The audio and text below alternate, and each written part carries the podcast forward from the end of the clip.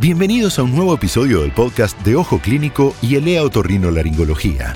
Un lugar para compartir conocimiento, información y experiencias para la práctica clínica diaria.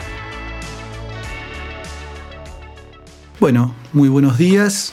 Yo soy Lorenzo Parreño, soy otorrinolaringólogo y quiero hacer público mi agradecimiento a las autoridades del laboratorio por esta distinción que espero cumplir con estas expectativas.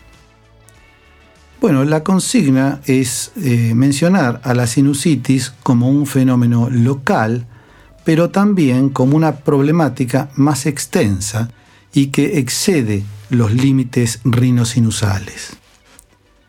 Ya la definición deja en claro esta temática, porque la definición nos dice que es un proceso inflamatorio de la mucosa de los senos paranasales que ocasionalmente se extiende a otras estructuras. Es una definición que surge de un consenso, por supuesto. Pero como vemos, eh, ya la definición nos da un protagonista que es la mucosa rinosinusal y a la vez deja la puerta abierta a decirnos que puede expandirse, que puede exceder a los senos paranasales y esto lo puede hacer de maneras muy diversas. La primera es una complicación loco-regional, cuando la sinusitis se expande, por ejemplo, a la órbita o al endocráneo o inclusive por drenaje venoso al seno cavernoso.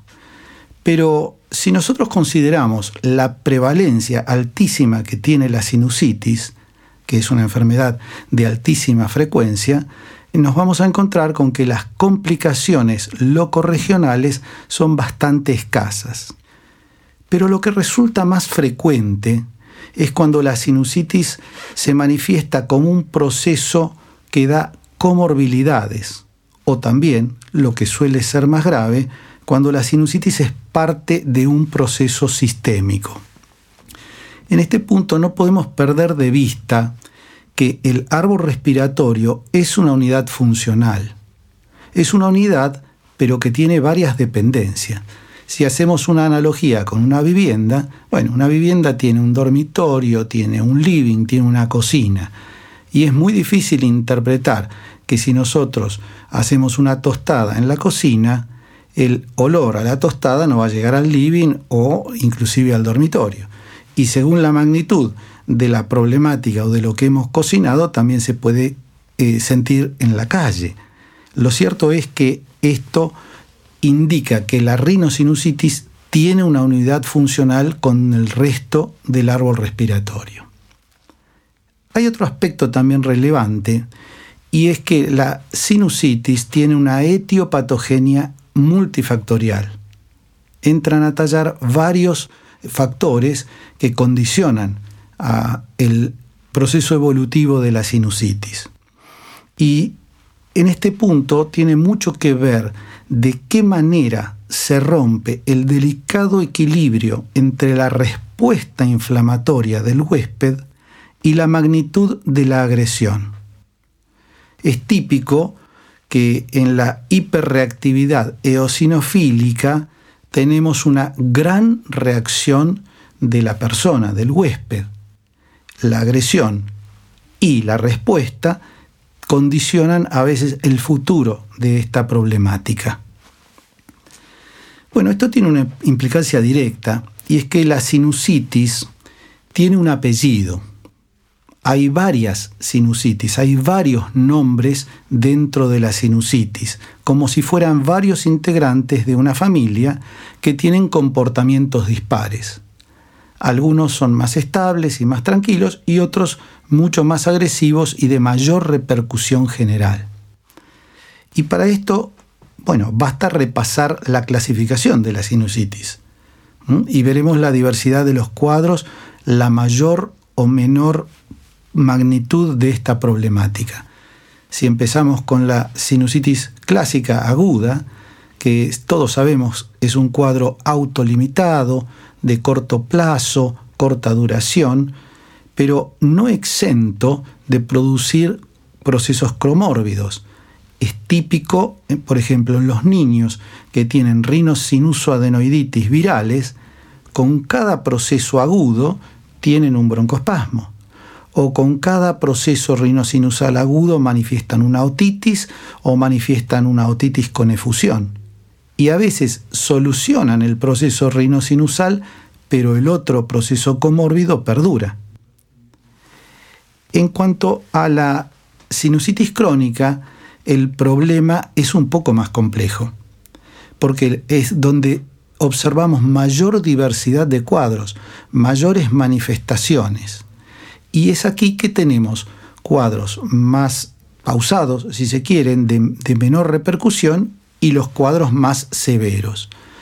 En la sinusitis crónica clásicamente decimos que hay sinusitis sin pólipos nasales, que es la conocida como sinusitis edematosa, en la que el paciente tiene una reactividad más razonable.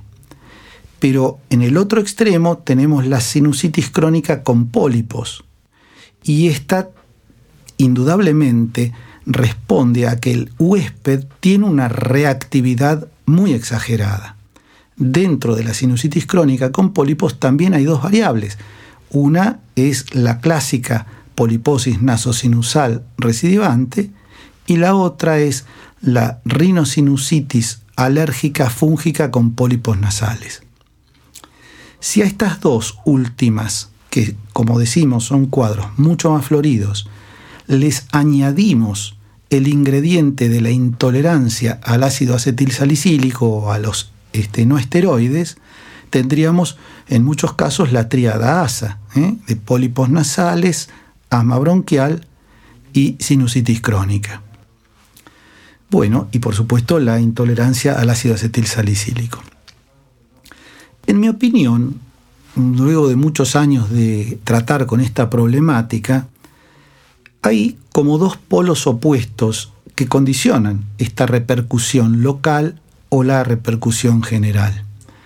Y básicamente tenemos que los problemas que interfieren en la ventilación, los problemas mecánicos rinosinusales que interfieren con el complejo osteomiatal, son más benévolos.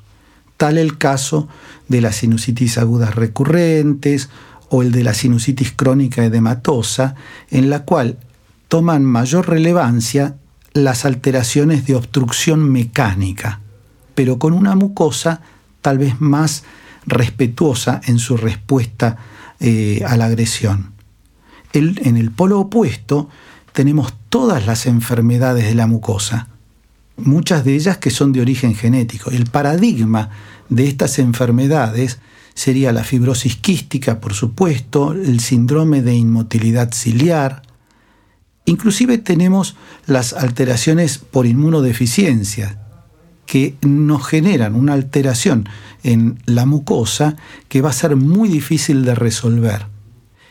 Y también tenemos las enfermedades de autoagresión, en las cuales la sinusopatía es una pequeña parte de un gran, una gran problemática.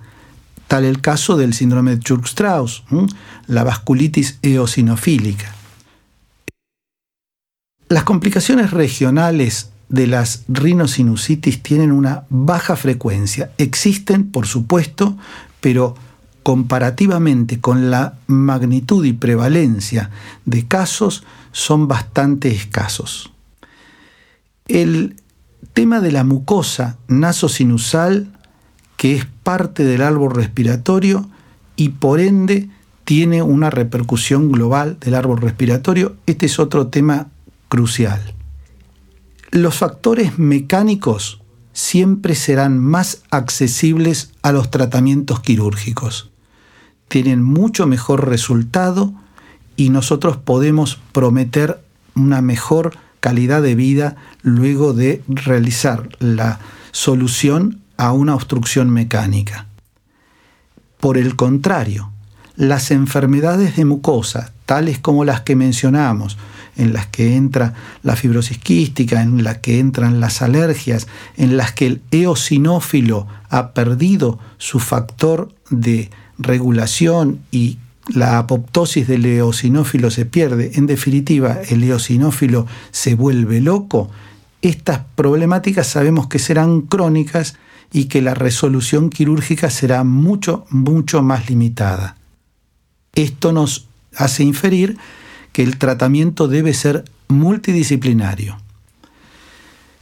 Yo tuve la este, suerte de participar en algunos estudios más recientemente con productos biológicos, ¿eh? anti-interleuquina 5 o, con productos este, como la anti-interleuquina 4 y 13, y parecería que esto sumado a los tratamientos quirúrgicos puede reducir la problemática y dar una perspectiva mucho más aceptable. Bueno, los saludo, quiero agradecer a todos ustedes por escucharme.